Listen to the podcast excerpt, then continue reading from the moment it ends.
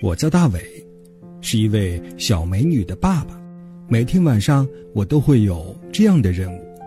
爸爸，我要睡觉了，我想听睡前故事。好，好，好，咱们就开始今天的睡前故事。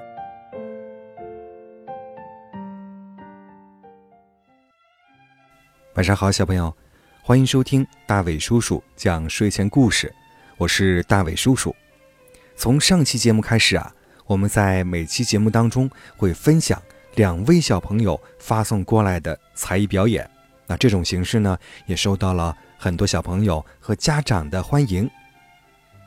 在今天的节目中，是哪两位小朋友又参与到节目中来呢？我们首先来认识第一位小朋友。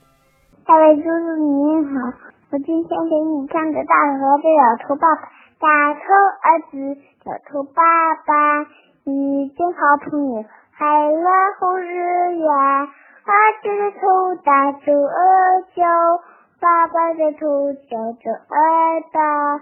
大头牵小手，走了不怕花。岁岁岁岁岁岁春夜，儿子就长大。谢谢大家。好的，刚才这位小朋友的表演真的非常棒。我们继续来请进第二位小朋友吧。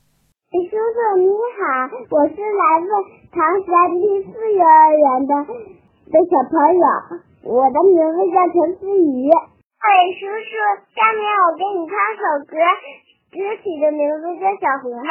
我独自走在郊外的小路上，我把糕点带给外婆尝一尝。喜欢听大伟叔叔讲睡前故事的小朋友。可以发送微信，微信号码是拼音的巴啦啦三七二幺。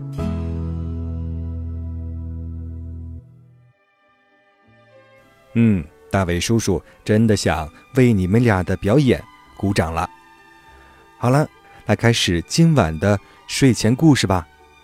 今晚的睡前故事啊，叫《小兔子吉布寻找睡眠》，作者是梁安早。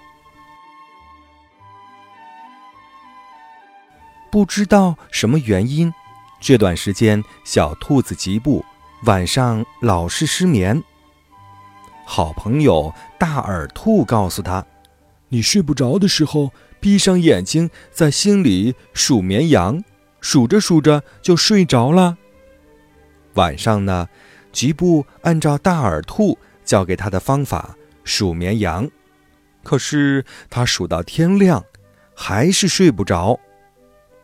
后来呢，另一个好朋友尖尖兔要告诉他，睡前用热水泡泡脚，听一些轻松的音乐，然后数星星。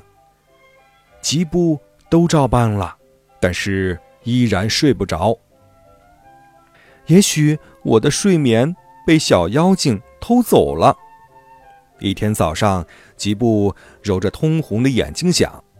因为他在一本故事书上看到这样一篇故事：有一个小妖精很喜欢偷别人的睡眠，他将偷来的睡眠做成各种可口的点心吃掉。因此呢，他决定去找偷睡眠的小妖精，将自己的睡眠要回来。几步离开家，走到村口。看到一位兔爷爷愁眉苦脸地坐在一颗大萝卜上，原来啊，这颗萝卜太大了，兔爷爷年纪大了，扛不动。吉布说：“爷爷，我帮你把萝卜扛回去吧。”这颗萝卜真大真沉，吉布费了很大的劲儿，流了很多汗水，才将它。扛到兔爷爷的家里，告别了兔爷爷，吉布又出去找偷睡眠的小妖精。他走啊走，走到一棵树下，看到一只小松鼠坐在那儿，呜呜地哭着。原来啊，小松鼠不小心踩中了猎人的夹子，一条腿被夹伤了。吉布用了很大的力气。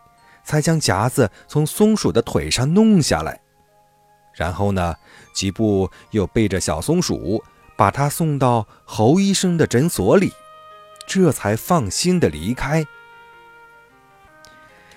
吉布继续去找偷睡眠的小妖精，忽然看到一只小猪在吃力的搬运着石块。吉布问小猪：“你搬石块做什么用啊？”小猪说：“我的房子被风刮倒了，我想用石块砌一座更牢固的新房子。”吉布看到小猪搬石块那么辛苦，决定帮他一把。小猪砌房子需要很多石块，吉布忙到黄昏的时候。才将小猪砌房子所需的石块搬齐。小猪诚恳的邀请说：“天快黑了，你就在我这儿休息一晚，明儿再去找你的睡眠吧。”吉布想了想，答应了小猪的邀请。吃过晚饭，吉布在小猪的简易房里睡下。第二天，吉布还在睡梦中，小猪将他叫醒。吉布，快醒醒！天大亮了，你得去找你的睡眠啦。吉布睁开眼睛一看，发现太阳已经升得老高了。